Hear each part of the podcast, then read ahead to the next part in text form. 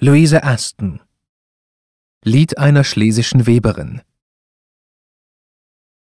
Wenn's in den Bergen rastet, der Mühlbach stärker rauscht, der Mond in stummer Klage durchs stille Strohdach lauscht, wenn trüb die Lampe flackert im Winkel auf den Schrein, dann fallen meine Hände müd in den Schoß hinein.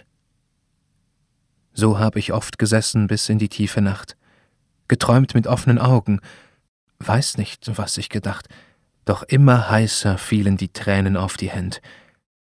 Gedacht mag ich wohl haben, hat's Elend gar kein End. Gestorben ist mein Vater, vor kurzem war's ein Jahr. Wie sanft und selig schlief er auf seiner Totenbar. Der Liebste nahm die Büchse zu helfen in der Not. Nicht wieder ist er kommen. Der Förster schoss ihn tot.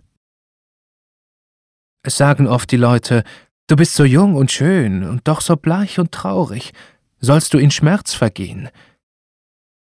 Nicht bleich und auch nicht traurig, wie spricht sich das geschwind, wo an dem weiten Himmel kein Sternlein mehr ich find. Der Fabrikant ist kommen, sagt mir, mein Herzenskind, wohl weiß ich, wie die Deinen in Not und Kummer sind. Drum willst du bei mir ruhen der Nächte drei und vier, sieh, dieses blanke Goldstück. Sogleich gehört es dir. Ich wusste nicht, was ich hörte.